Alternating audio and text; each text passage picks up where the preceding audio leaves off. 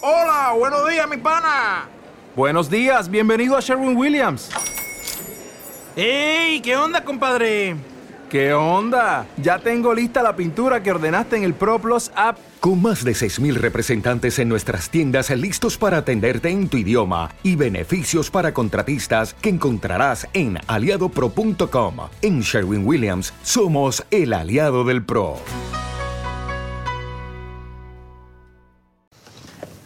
Si queremos cambiar el establishment, Juan es un político de chapo y quitarse el sombrero.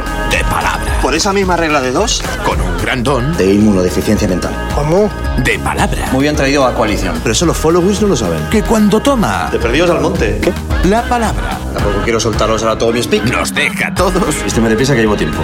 ¿Qué? Ha sonado mal. sin palabras. Y te voy a decir más. El final es solo el principio de otro final. TNT estrena el completo Vamos Juan el domingo 29 de marzo.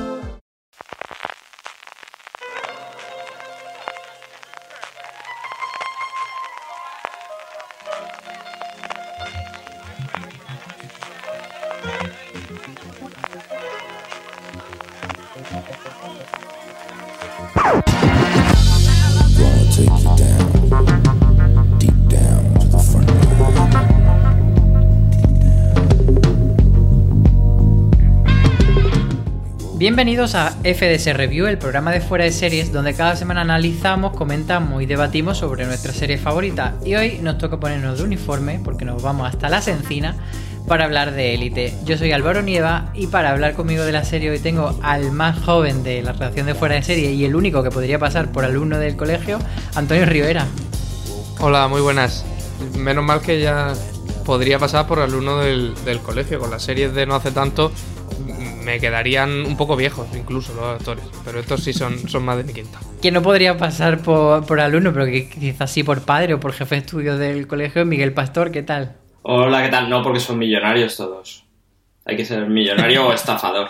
Bueno, y hoy lo que vamos a comentar es la tercera temporada de Elite, que sirve un poco para cerrar la- las tramas de que- que se han ido sembrando en las temporadas anteriores, pero en principio vamos a hablar sin spoiler, como ya sabéis que hacemos en este formato de review, y vamos a dar nuestra, un poco nuestra idea en general para quien todavía no haya tenido tiempo de ponerse a ver completa la tercera temporada, aunque con esta cuarentena más os vale que la hayáis visto ya, y luego pondremos una musiquita y ya nos meteremos de lleno en todas las tramas intensas de esta temporada. ¿Qué os ha parecido esta temporada, Antonio? ¿A favor o en contra? Yo a favor, muy a favor. Yo veo las diferencias con las otras dos. Yo creo que es mucho menos dispersa, se, se permite menos ir a hacer filigranas, va más al, al lío, pero como es lógico, vaya, ya sabíamos que iba, que iba a ser temporada de cierre en cierto sentido y que después iba a venir otra cosa distinta, o sea que ha ido a, a atar cabos, que era lo suyo.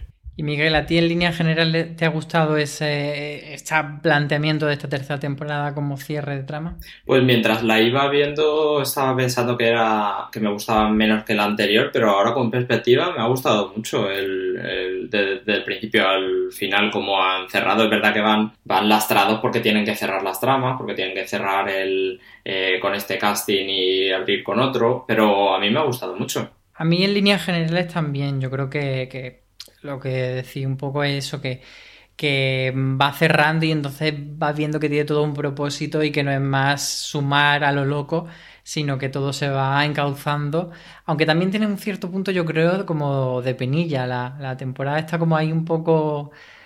Se va a la nostalgia, luego tiene subidones con esas fiestas locas de las que luego hablaremos, pero, pero yo creo que ahí mm, hace un juego complicado. ¿Hay serie hoy en día que enganche más que esta? Mm, ¿Cómo lo ves tú, Antonio? ¿Es... ¿Hay otra que, que- nos dé ganas de ver de forma tan adictiva?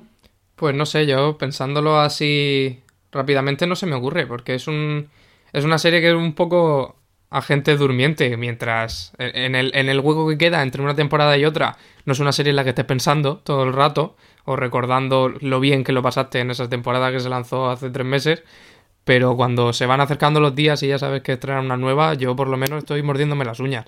En ese sentido sí que, sí que es una serie que engancha muchísimo. A mí, de hecho, me pregunta mucha gente, ay, ¿qué puedo ver tipo élite? Y yo la verdad es que nunca sé qué contestar, porque cuando me, dicen eso, recomiéndame algo como élite.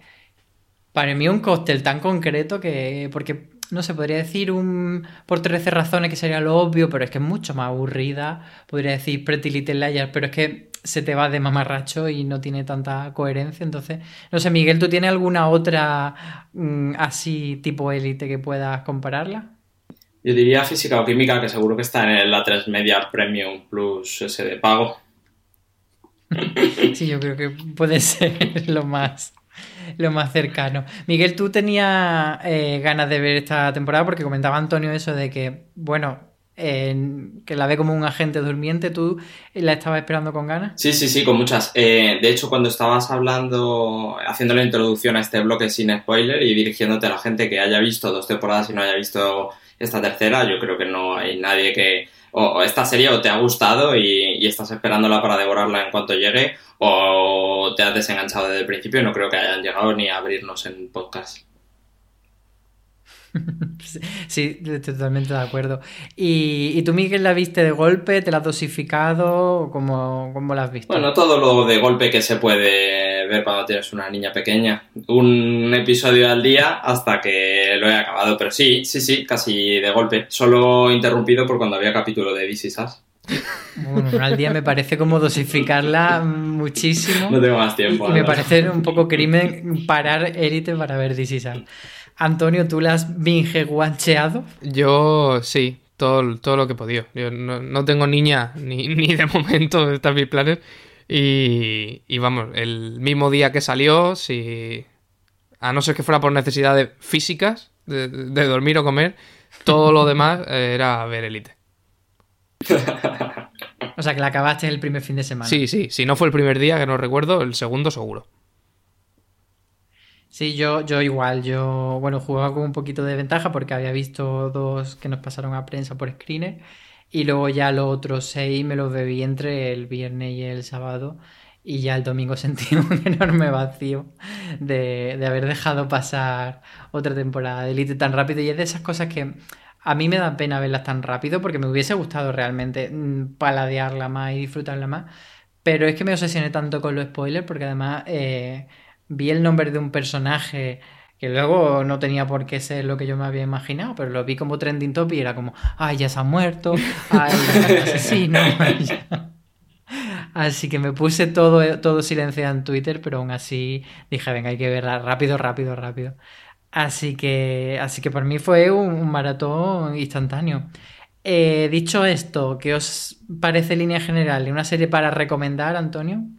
Pues sí, yo creo que es una serie para recomendar a, a todo el mundo. Y es que cuando, cuando hablabas tú antes de que es un cóctel muy concreto, es que es verdad, creo que tiene un poco de todo y que tiene para todos y que, muchas veces nos olvidamos de lo que es una, una, serie arisca y que no que te deja entrar hasta que llega algo como The Witcher y entonces te das cuenta de lo mucho que hay que, agradecer las series que son tan divertidas con las que te lo pasas tan bien desde el primer minuto. Así que vamos, yo recomiendo a, a todo el que no se haya atrevido todavía, no sé a qué está esperando. ¿Y de ese cóctel cuáles serían los ingredientes que a ti más te gustan? Pues a mí el, culebrón y el y lo criminal por, eh, por, separado y sobre todo la mezcla. Parece que hay, un equilibrio en el que la investigación policial también se vuelve un poco culebrona y el, y el culebrón a veces se vuelve serio y yo creo que ahí es donde, donde triunfa de verdad. Yo me quedo con las frases lapidarias en Spanglish de Lucrecia como, como ingrediente por encima de todas las cosas, o por lo menos como, el, como la guinda del pastel. Miguel, ¿tú con qué te quedas de, esto? A mí me gusta mucho, eh, valoro mucho que el creador, eh, antes hablaba de física química un poco en broma, pero es que valoro mucho que el creador fuese capaz de enganchar a una generación hace 20 años y ahora ya ha enganchado a una generación y a nivel mundial, porque, porque si os dais cuenta, cuando está Elite en campaña, no hay otra cosa. En Netflix, en Instagram, en Twitter, está todo, todo hasta arriba de esto. Y una cosa que hacía ya en, en física o química y que también hace aquí es como dar un paso al frente en temas que no se tratan normalmente en las series juveniles y ya lo hacía allí y aquí lo hace de manera muy desenfadada, no, no tanto en esta temporada únicamente como en, en el global. Sí, yo creo que eso también es un acierto, que ahora entraremos un poco en, desarrollar esos temas sociales que si a lo mejor en física o química pues era lo típico del capítulo de la bulimia, Mm. tal, tal, tal, como que aquí está todo como más Mejor. integrado. Mm.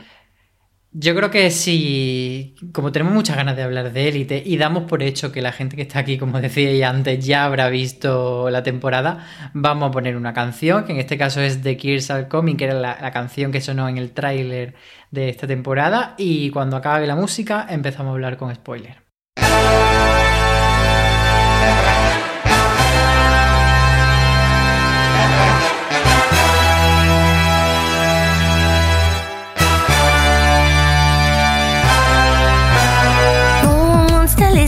The kids these days. Yeah, the fibs these days. Yeah, they say that we're all the same. But they're the ones to blame. Speaking of the young, as if we killed someone. But we don't need your guns. We're all too busy on the run. Trying to be someone.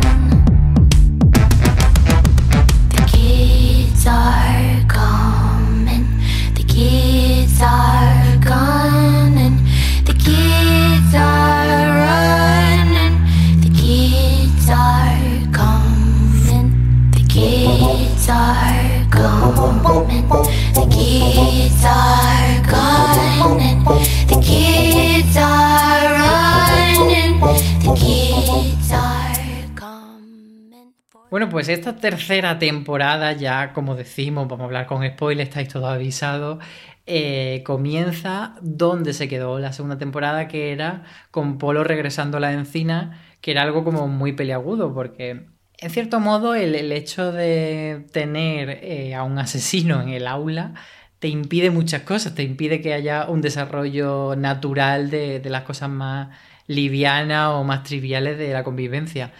Mm, ¿Cómo veis vosotros este planteamiento de, de Polo como esa llegada de, de Polo como principio de, temporada, eh, Antonio?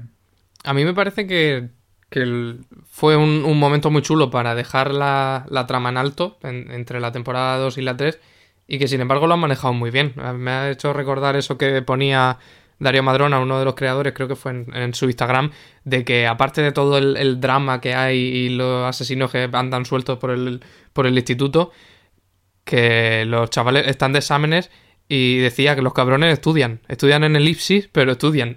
y es, cierto que está muy, muy bien integrado en, un, en, ese, en ese clima de instituto que sin embargo mantiene todavía sus reglas de instituto y tenemos las clases y los profesores y la- las pequeñas riñas dentro del aula. Yo creo que, que está muy, muy bien colocado.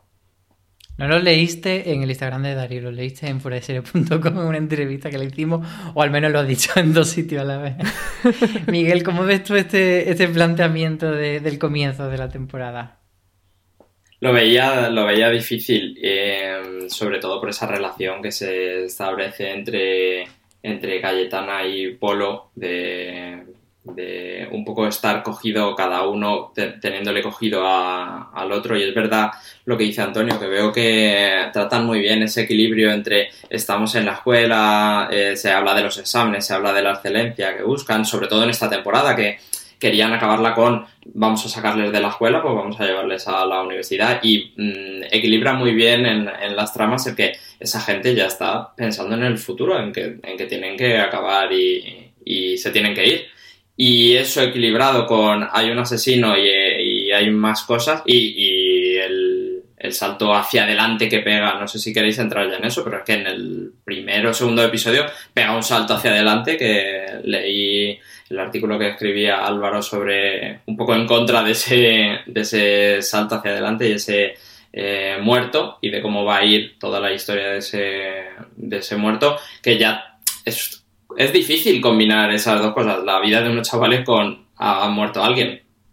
Yo he de puntualizar que no estaba en contra del muerto, sino de que nos lo contasen en el tráiler, que fue lo que a mí, lo que es, me es. pareció. Y si queréis podemos entrar a debatir esto así un poquito, porque claro, yo cuando salió el tráiler sí que había visto el primer episodio y el segundo, y claro, esa sorpresa de que Polo es el muerto es el final del primer episodio, entonces si ya lo sabes del tráiler, te quita todo ese suspense. Además, mm, ha sido una franquicia de, de élite, porque en la primera temporada eh, la estructura era la misma. Era la primera la muerte de Marina y empezaba con el episodio 1, que sabías que había muerto alguien, pero no sabías que era Marina. Y en el segundo, con la desaparición de Samuel, lo mismo. Hasta el final del, del primer episodio de la segunda temporada no lo sabía.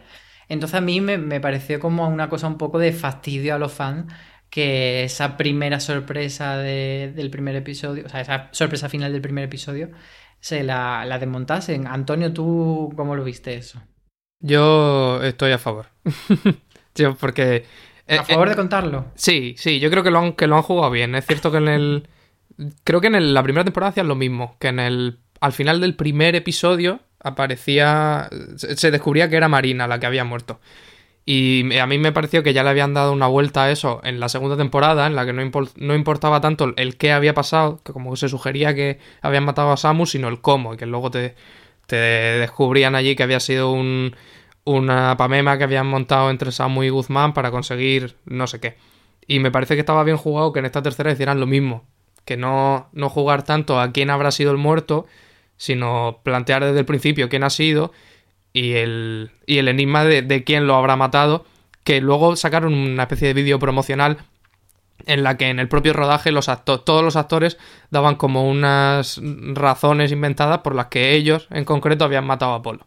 Y creo que, que eso se complementaba muy bien con el final del que, bueno, que se puede hablar ya porque estamos en la parte con spoilers, pero que comentaremos más tarde. Que al final todos tienen su parte de responsabilidad en la muerte de Polo y me, me parece guay jugarlo desde ahí. Claro, sí, sí, a mí me parece bien que la pregunta de quién mató a Apolo sea la que va a conducir la trama desde el final del episodio 1 de esta temporada hasta el final de la temporada. Pero claro, eh, eso está muy bien, pero por otro lado, me quita la sorpresa de ese final del primer episodio.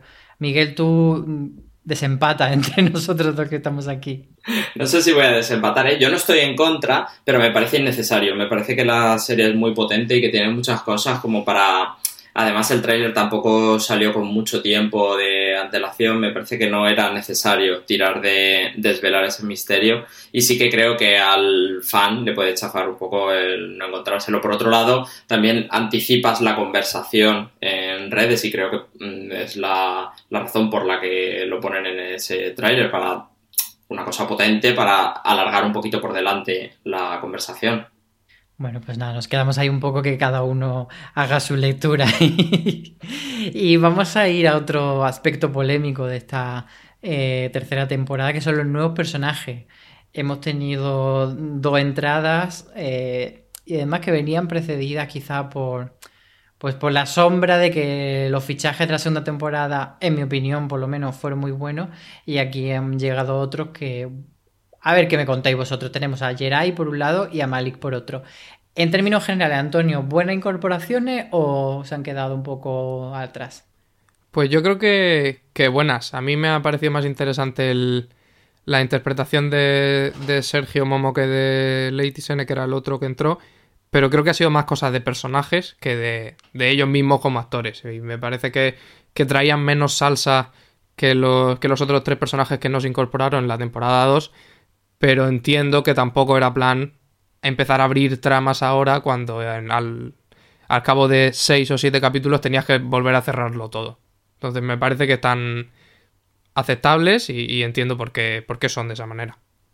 A mí personalmente me parece que se quedan bastante descolgados. Miguel, ¿tú cómo lo ves? Sí, creo que les dan una trama que no es muy fuerte. De hecho, creo que eh, la trama de Jerai. Jerai es el chico que hace. Es que los nombres. Que el chico que hace de novio de, Sí, de de Carla, Carla. La trama de Jerai me parece más eh, catalizador de esa historia de Carla, que si queréis luego vamos con ella, porque a mí me ha interesado mucho y me parece que es muy potente como, como historia suya y como final de, de ese trauma, tras trauma, tras trauma que ha ido acumulando. Eh, me parece que les han dado una trama un poco floja porque se van a quedar para la siguiente temporada. Un poco negociación de aquí tienes que apoyar para... Ya veremos en el año que viene qué haces. Fíjate que yo no lo tengo tan claro porque que luego hablaremos de ese final de quién se queda. Mm, a mí me da la sensación de, bueno, Malik le vemos yéndose a Nueva York con Lucrecia y con Nadia y a Ujú. no le vemos al final, entonces yo creo que, que, se van, pero bueno, eso es una cosa que se queda un poco en el aire. Pero sí que en esta temporada a mí me da la sensación de que como todo va hacia, hacia cerrar la trama, de repente meter a gente nueva era como algo que, que no pintaba. En la segunda temporada que todo se estaba construyendo hacia más, sí que le veía sentido y de hecho, aparte de, de todo esto, me parece que los personajes eran como muy potentes y para mí personalmente, tanto Valerio como Calle como Rebe eh, son personajes de élite a la altura de los de la primera temporada y superando incluso a algunos por tener mucho más registro y tal. Entonces, yo sí que estoy bastante decepcionado, la verdad, con, con y Malik y me parece como de lo más flojo de, de la temporada. Eh, no sé si vosotros tenéis también un poco la sensación de que, aunque sí que me hayan gustado, de que en comparación con la segunda temporada se pierde un poco. Sí, yo creo que es, es que en la segunda temporada estaba claro, tanto Valerio como... Valerio traía unas escenacas chulísimas y un, montón de, frases muy a la altura de, de, las de Dana Paola y los personajes de, de Cayetana y de... Uh, Rebeca, se me ha ido. y Rebeca traían, abrían unas tramas muy interesantes y que se salían un poco de, de, de ese nudo que estaba todo centralizado dentro del colegio, cada una por, por su lado. Y esto es cierto que yo creo que han venido un poco más a, a complementar y a, y a sobre todo, creo que lo habéis dicho vosotros, catalizar un poco las tramas de, por ejemplo, de personajes como Carla, que aunque Jerai no esté tanto a la altura, sí que le viene muy bien a Carla la presencia de Jerai para empezar esa trama que tiene, que yo creo que es de lo más interesante que le ha pasado en, en toda la serie. Venga, pues os parece, vamos a abrir la trama de, de Carla, la cual yo la denomino Carla es casi puta y yonki.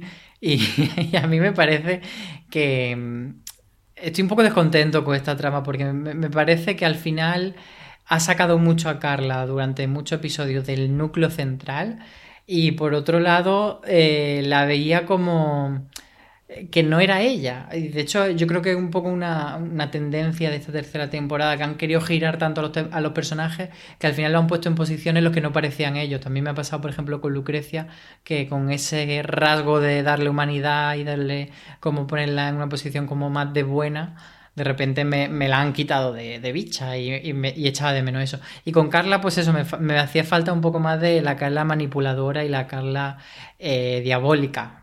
¿Vosotros cómo habéis visto toda esta trama con Geray y Miguel? Es que me ha, a mí sí me ha gustado, sobre todo por la relación de Carla con su padre, que era una cosa que me, me gustaba mucho desde el principio, sobre todo en la segunda temporada cuando su padre se destapa como el cabrón que es, que de hecho creo que es el, el, el malo de esta serie, el, el puramente malo, el que al final se tiene que llevar su merecido y al final se lo lleva. Es verdad que no tiene tanta relación con con sus compañeros.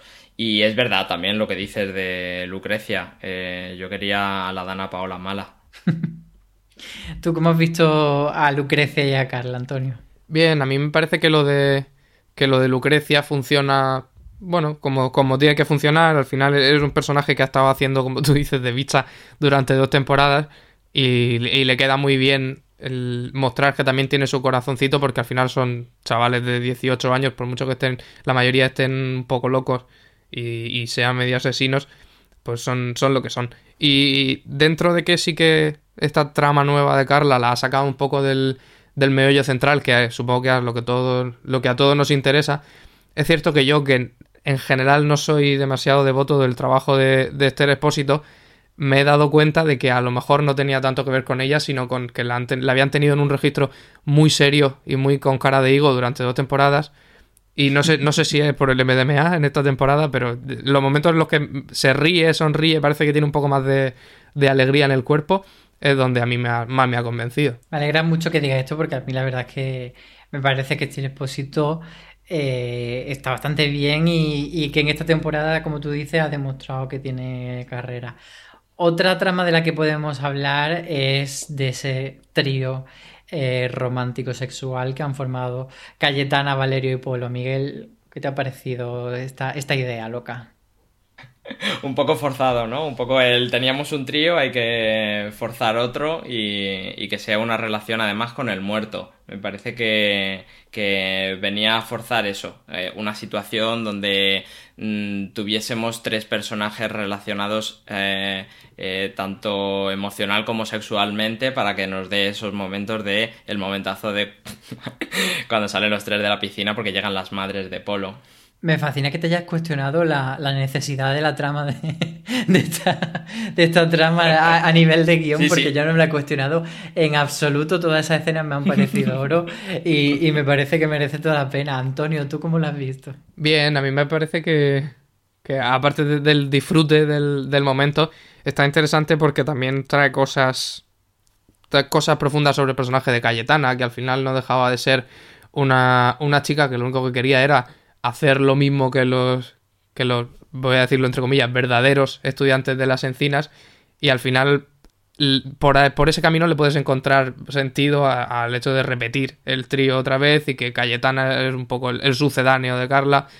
Polo está también metido, igual que en el trío anterior. Creo que por ahí se, por ahí se salva. Bueno, yo también justificaría que no es exactamente repetir el trío, porque en aquel otro trío había más engaño, era más puramente sexual y no todos estaban al mismo nivel y con las mismas ganas, porque Cristian al final no estaba involucrado con Polo y aquí sí que es como más todos con todos. Y me parece hasta bonito, a mí me parece. Sí, claro. claro a- hablar de que, de que en el otro había mucho más engaño cuando estaba ahí Cayetana, que es manipuladora para todos. O sea, todo, todo lo que saca del trío es cosas para ella, para estar como lo que decía un poco Antonio, estar un poco al nivel de sus compañeros, buscarse a alguien que le pague la universidad, buscarse un sitio donde vivir. Na- mm, Pero la, la eh, no estafadora, el segun- yonki y el asesino no te parece la mejor familia disfuncional. me da la- que sí, que sí, que sí, que me, da todo- que me da toda la vida, que las escenas me encantaban, pero que, que sí que es manipuladora. Vale. Eh, Antonio, vamos a pasar a Omander. ¿Cómo has visto tú Omander? ¿Qué te ha parecido? Eh, sobre todo con esta trama que nos meten de, de pena. Porque es que si, si ya de por sí Ander es un poco el penas, aquí con la quimio. Sí, yo me hice un, un poco de spoiler, porque en el, en el... Yo no había visto los dos primeros capítulos estos que pasaron a prensa, pero en el vídeo ese que os comentaba antes, en el que se habla de, de que por qué cada personaje había matado a Apolo, Ander, eh, bueno, perdón, Aaron Piper, soltó que en esta temporada más de uno se nos va a caer el pelo. Y, yo desde el momento tenía clarísimo, no entendía por qué, pero tenía clarísimo que Ander iba, a pasar por quimio. Bueno, me ha parecido una forma de, enchufarle un poco el foco a, a un personaje que normalmente estaba un poco fuera. Eh, y era extraño porque era muy amigo de los principales implicados en, en los crímenes estos que vertebraban la trama y sin embargo parecía que no terminaba de interesar lo que, lo que le pasaba a él. Que el- el- en la primera temporada, creo recordar, su arco es, aparte del, del descubrimiento de, de su relación con Omar, su arco es que le gustan los porros, creo. Y entonces ahí tiene. Fuera de broma, me parece que, que le hace bastante justicia al personaje, por lo menos dejarle su, su, su ratito también a Aaron Piper para que se luzca un poco. Yo sinceramente me ha parecido mm, un sufrimiento muy grande. Como espectador me refiero, eh, tener que aguantar en una temporada en la que todo va mm, hacia arriba, hacia arriba, hacia arriba. eh, me parece como un lastre que me hundía hacia, hacia el fondo del océano, como un peso que me, que me llevaba. Y, y yo espero que por favor Ander en la siguiente temporada, si la hay, sea mucho más loca y mucho más fiesta y mucho menos eh, toda esta, todo este drama emo que tiene él encima. Miguel, ¿tú qué te quedas de Omander? Porque también tenemos por ahí a Malik, que ha estado metido entre, entre los dos y bueno, todo ese rollo de, de celos, de tríos, de, de triángulo, mejor dicho. Justo, justo eso te iba a decir, que de, de Ander no me interesa nada más que las reacciones de Omar, que sí que me interesa con esa relación que entabla con Malik y cómo eh, hablan de esa juventud que tiene que vivirse y no se puede lastrar porque a tu pareja tenga cáncer, pero todas esas relaciones y todas esas eh, idas y venidas me interesan por Omar Ander. La verdad, aparte de que la trama es un bajón, es que no me interesaba nada, nada de su trama. Y por ir un poco cerrando así el repaso general de las tramas antes de meternos en, en, otras harinas que, tenemos todavía que tocar en la resolución del caso, quería preguntarlo, preguntaros por ese otro triángulo que siempre ha estado en la serie, que es el de Lucrecia, Nadia y Guzmán, que ha dado varios tumbos en esta temporada y que finalmente se queda como Nadia Guzmán, pero no juntos si os ha resultado satisfactorio como final. Yo ahí veía un poquito de fanservice, la verdad, y también un poquito de fanservice en Carmuel, que es ese, ese Carla Samuel. Eh, ¿tú, Antonio, ves fanservice o no? En, lo de Lucrecia Guzmán y, Lucrecia, y Nadia, creo que, creo que estaba mejor manejado. Yo siempre he estado completamente en contra de Carmuel. porque tenía en el momento en el que se planteó esta idea de que Samuel, para descubrir cosas acerca del asesinato de Marina, quería acercarse a Carla y como para apetecerle, su idea era hacer pesas durante tres días o algo así. Y eso a mí nunca me, nunca me llegó a conquistar, además de que yo creo que eran los dos personajes que yo más odiaba de, todo el elenco. Pero el, el de Guzmán... Eh, joder, Dana Paula, nunca me sale el nombre del personaje. Lucrecia. Gracias. El de Guzmán, Lucrecia y, Nadia creo que está bastante bonito. Tiene esa parte de, de fanservice, pero al final como todo lo emocional. Cuando llevas tres temporadas con los mismos personajes, yo creo que los, los guionistas quieren casi tanto a, sus personajes como los, los fans y los espectadores que al final son fans, inevitablemente. Y creo que en, en ese movimiento de, darle un final bonito a cada uno dentro de, dentro de lo que cabe, pues también hay, hay amor, sobre todo. Miguel, ¿tú cómo ves ese cierre tan, tan de cuento de hadas para Guzmán y Nadia y en general para, casi todos los personajes? Claro, es que estaba un poco orientado a eso, porque es que Lucrecia en la primera temporada es la mala y en la segunda también, entonces eh, entiendo que lo que tú dices del fanservice va por eh, era la mala, no podía quedarse con el guapo. Eh, o con el protagonista de la primera y segunda temporada. Me parece bien. De hecho, es que no quiero entrar mucho en ese final porque creo que lo hablaremos después, pero Lucrecia en Nueva York me interesa mucho más que que se quede aquí, ¿eh? Sí, la verdad es que a mí también. Y, por apuntar que no, todo parezca tan quisquilloso, tan negativo y que no parezca todo tan blanco y negro, sí que he de decir que, en todo este triángulo de Nadia, Lucrecia y Guzmán, yo con lo que me quedo es con los momentos de verdadera amistad que han ido surgiendo entre Nadia y Lucrecia, que me han parecido bastante bonitos. A pesar de que echase de menos el zorrerío de, de Lucrecia, sí que veía muy guay cuando había esos acercamientos y esa humanización de, de los dos. Vamos al crimen, a esa, a esa muerte de Polo, que, bueno, teníamos que ir descubriendo quién lo había hecho. Finalmente eh, la resolución era que era Lucrecia, quizá el personaje más inesperado, Antonio.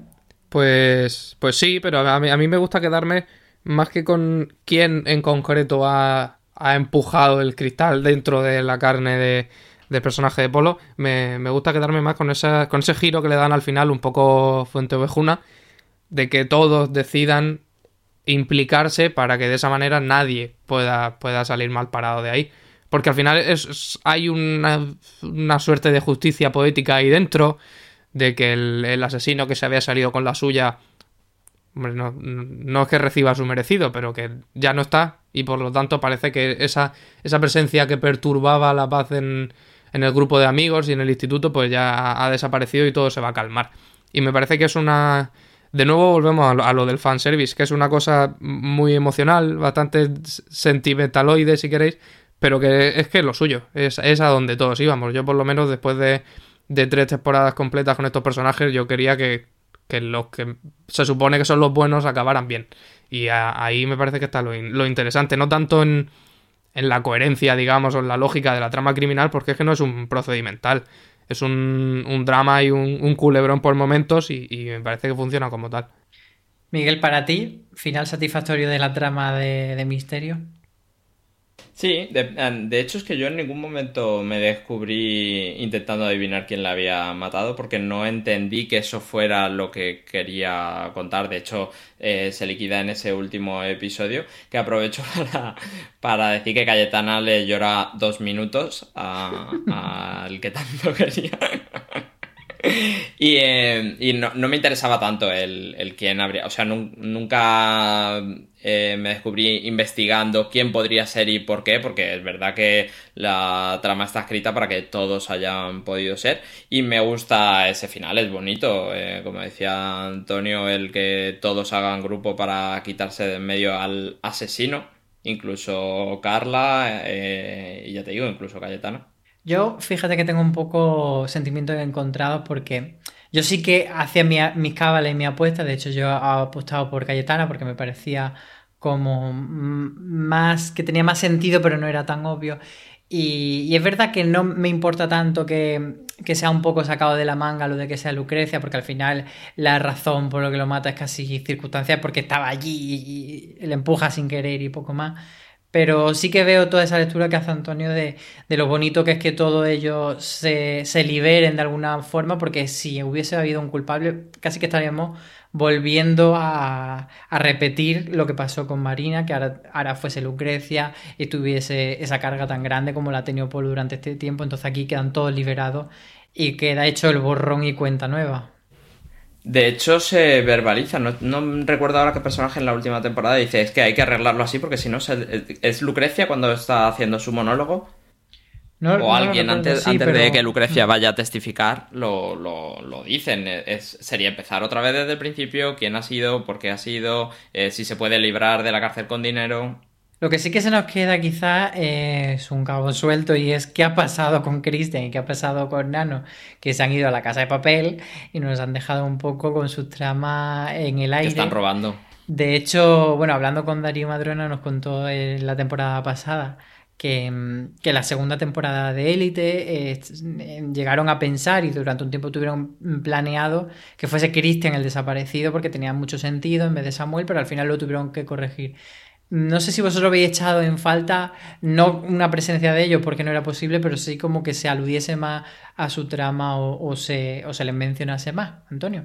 Pues sí, por la parte de, de Nano se supone que como está escondiéndose de, de la justicia, se, se justifica más que, que, no se hable de él o que no lo veamos, que no se, no se desvele dónde está, a ese sitio en el que creo que se va su madre a esconderse con él. Y sin embargo sí que tienen una trama con esa, con esa pequeña estafa que le hacen la, la policía a Samuel, que a cambio de los de, la, de hacer de chivato dentro de la organización de la madre de Rebeca, iban a dejar volver al hermano o algo así. Pero lo de Christian sí que es una cosa un poco más extraña, porque además en, el, en la segunda temporada, después de que el, el padre de Carla, que como dice Miguel es el malo supremo de, dentro de esta serie, lo, lo pillara con el coche y luego como que lo manda a Suiza, creo, o algo así. Sí, por ahí. Claro, y todos entendimos que luego me parece que en esta temporada se habla de que han intentado contactar con él y nadie lo encuentra, todos entendemos que lo han liquidado, pero parece que a nadie le, preocupa demasiado que Cristian no esté. Y es, eh, ahí es una cosa un poco rara, pero bueno, es, suspendemos la, la incredulidad, Cristian se ha ido, todos sabemos que donde está es en la casa de papel y ya está. Miguel, ¿tú le has echado de menos a Cristian o a, Nano? Es que lo de Cristian me pareció, desde la segunda temporada ya me pareció el típico personaje de novela que te tiramos por el patio de vecinas y si vuelves era tu hermana gemela. Eh, era, era como muy forzado, ¿no? Esa salida, eh, además sí que... Eh, se veía como escrita rápida de mm, hay que sacar a, a este chico porque, porque tiene que robar otro banco o lo que tenga que robar en la siguiente temporada. Entonces, en ningún momento esperaba que fuera a volver. Y creo que incluso lo mejor es no haber dicho nada de eso, porque tiene muy difícil resolución eh, la trama de ese personaje sin volverle a ver. Eh, em, hay que verbalizar mucho el, ¿Y qué pasó con...? ¿No? Sí. Es un poco raro. Yo estaba deseando que llegase eh, con los brazos como dos vigas de acero, como lo tiene el actor, a pesar de haber estado eh, en la cama durante meses y meses, saliese como recién salido del gimnasio.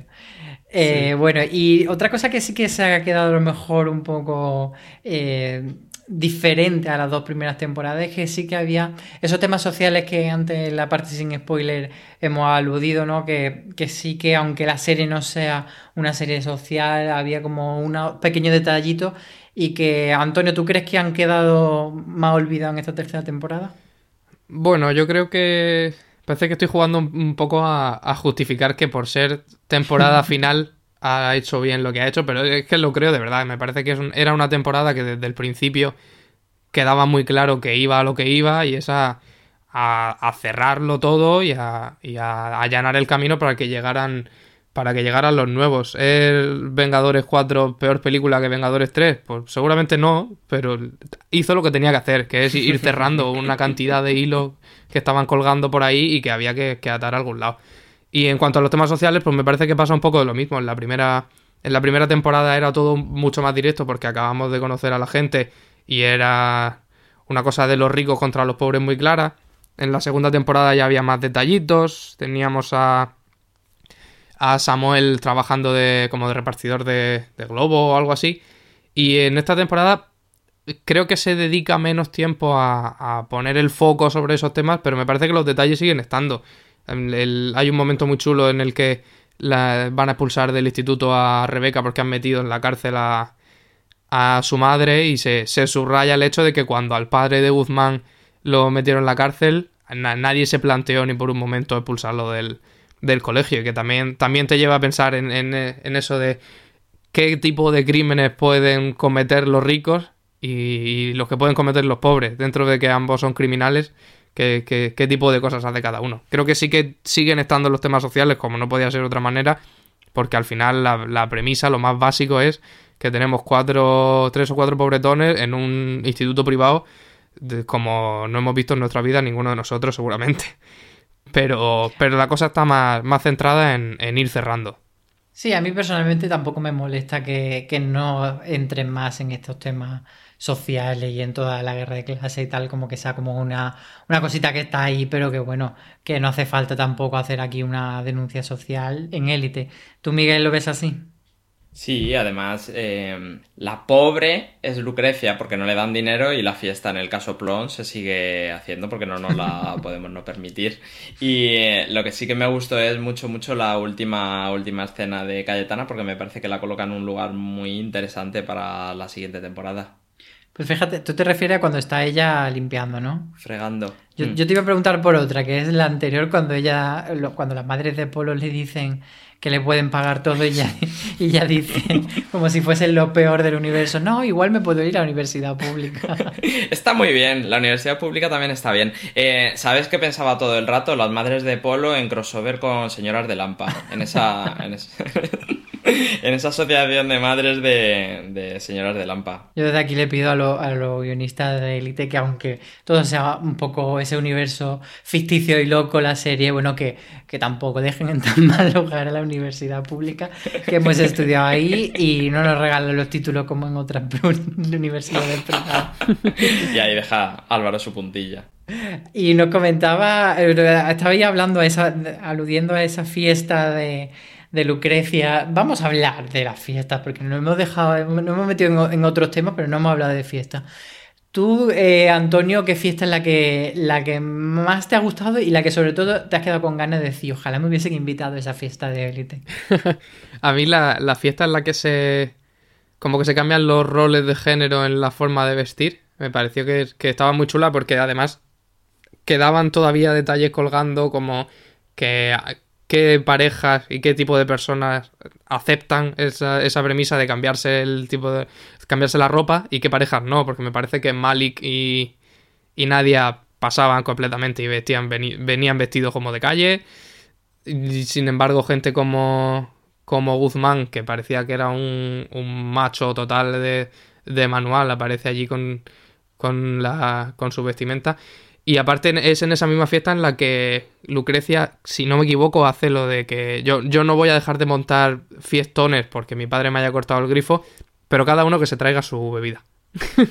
que es un- es una cosa muy, muy interesante y, Y sobre todo cómo, cómo la miran a ella cuando entran un, un, par de chicos con una bolsa de gusanitos, creo. Le dice, bueno, pues bajáis al chino y subid dos botellas de vodka en vez de bolsas de gusanitos. Creo que, que es una fiesta muy interesante en muchos sentidos. Y además puntualizar que eh, Antonio decía que, qué personajes son capaces de cambiar los roles y cuáles no, y cuáles pueden no permitir a su novia cambiar los roles. Sí, sí, sí, está muy bien llevado.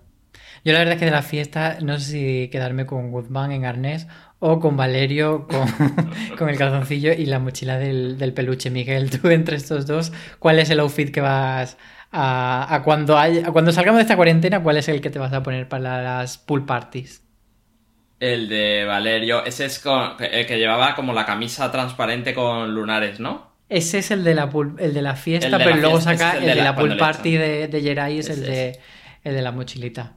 Es que vaya look, ¿eh? no, sé si, no sé si tenía algún otro look en mente, porque yo también he disfrutado mucho todo lo accesorio eh, de la cabeza de Lucrecia o, a todas esas coronas. Coronándose siempre, ¿eh? Es que es una estrella.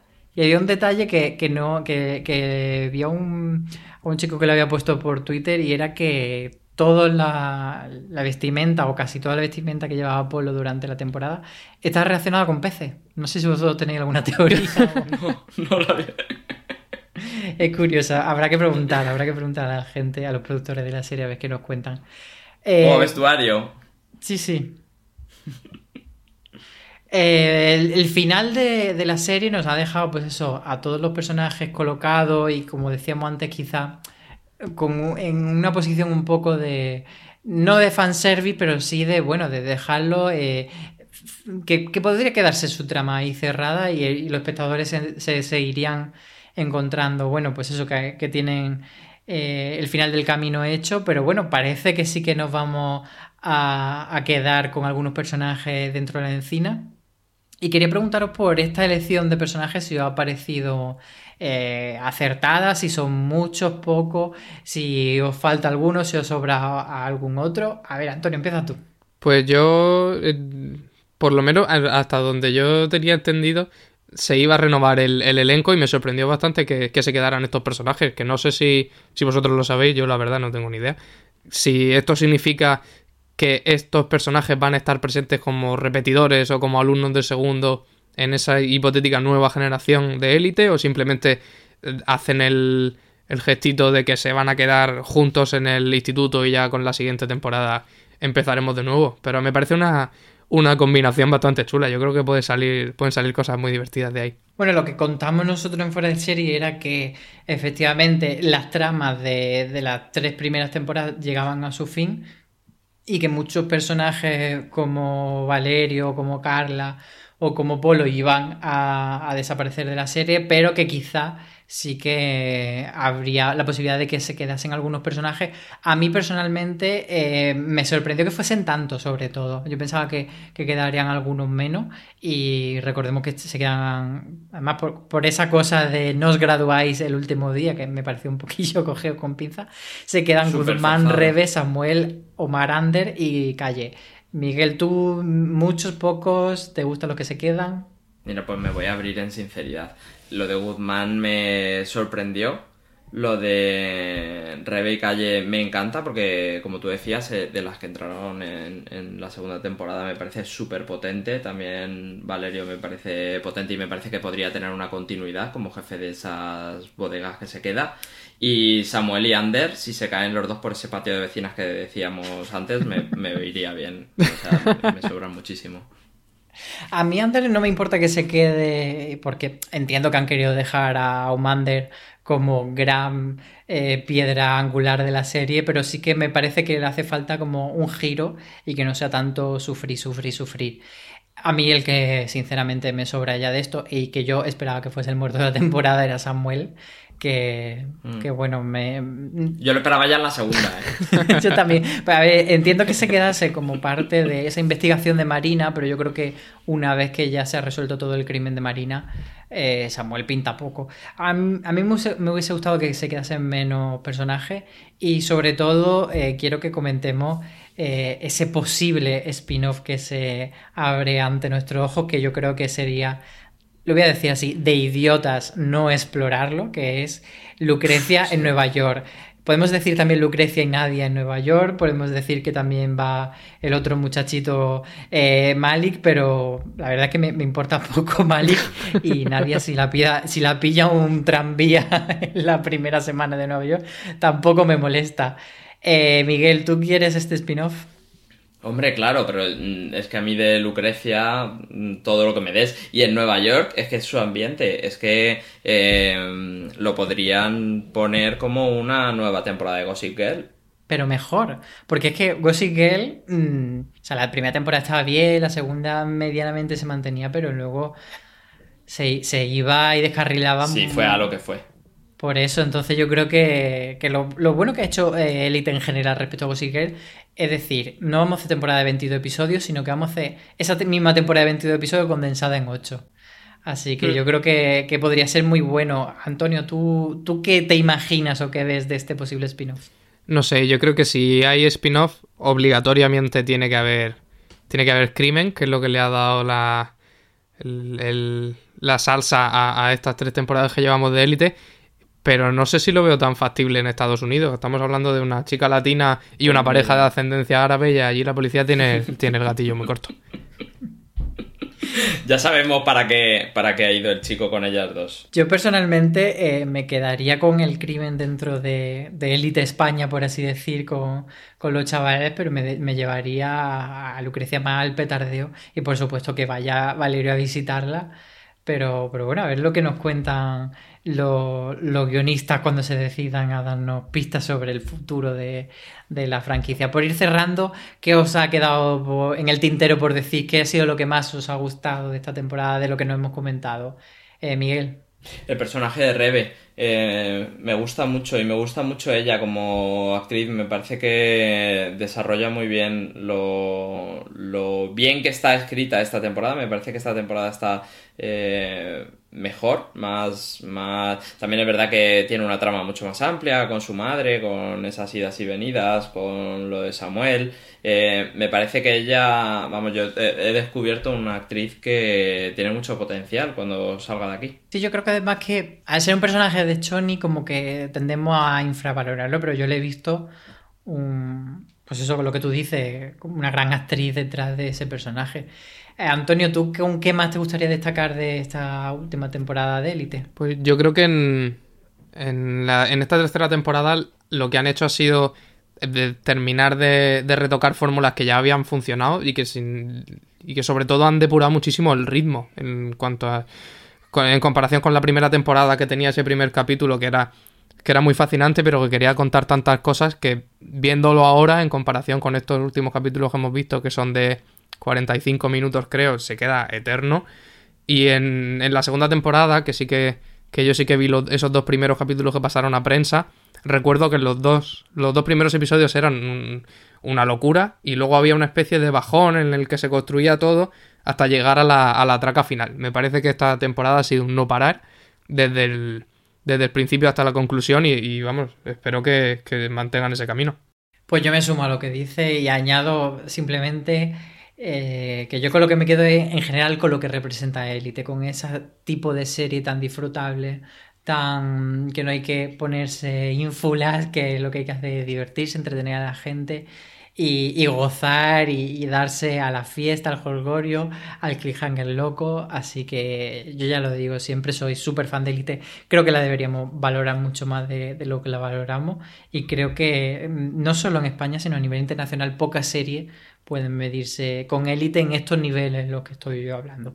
Así que por Pero te refieres, te refieres a la crítica, ¿no? A la prensa, porque sí, claro, los chavales, yo creo que o sea, de gente revienta. Claro, claro, yo creo que los chavales están todos locos, pero creo que no tiene esa ese posición de reconocimiento que a lo mejor sí que tiene por poner La Casa de Papel, que también otra serie que se da mucho al entretenimiento y que no tiene ínfulas tampoco de tal, pero sí que está como considerada pues siempre en las listas de lo mejor del año, etcétera. Y, y Elite no consigue arañar y eso, y yo creo que sí que lo merece. O sea, hay muy pocas series tan, tan bomba a nivel internacional como Elite, yo creo. Sí, es verdad que al, al, contrario que con la Casa de Papel, con Elite parece que sigue pasando eso de lo que hablaba Marina en, en una columna una vez en fuera de series, de, de, que si le gusta a tanta gente será una mierda. Parece que con, con la casa de papel, que es también todo un fenómeno, sí se reconoce más su valor, pero con élite, fuera por supuesto de los círculos que están locos por ella, como, como somos nosotros, sí que parece que hay más, más reticencias cuando es una serie, por un lado, divertidísima y que sin embargo sigue hablando de cosas que ya aparte de que lo hiciera más en otras temporadas que en esta que en esta esté un poco más en los pequeños detalles no deja de haber un discurso detrás que al final es, pues, es importante. Así que pues nada ese círculo de los que estamos locos por élite como dice Antonio eh, cerramos por hoy, pero volveremos a abrirlo el círculo para recibir con los brazos abiertos la cuarta temporada de Élite y todas las que vengan después. Y por supuesto, ese spin-off de Lucrecia en Nueva York, si existiera, que deseamos con, con muchas ganas que sí. Recordaros a los que no habéis escuchado que tenemos mucho más contenido de élite en fuera de serie. Hemos hecho críticas, hemos hecho, por ejemplo, un artículo sobre dónde ven los actores a sus personajes dentro de 10 años, que hacen ese ejercicio de imaginación. Eh, también hablamos con, los, con los guionistas, con Carlos Montero y con Darío Madrona, sobre cómo decidieron que, que Polo fuese el muerto de la temporada y por qué, y nos cuentan un poquito de cosas. Así que si buscáis élite en fuereseries.com tenéis mucho contenido. Ya sabéis que también tenéis eh, los podcasts eh, tanto de nuestro review como de nuestros top y nuestro gran angular y, y streaming que nos vienen todos muy bien para, para hacer repaso de, de, qué cosas que podemos ver durante estos días de cuarentena. Muchas gracias Antonio por acompañarme. Gracias a vosotros. Y muchas gracias Miguel. Muchas gracias a vosotros.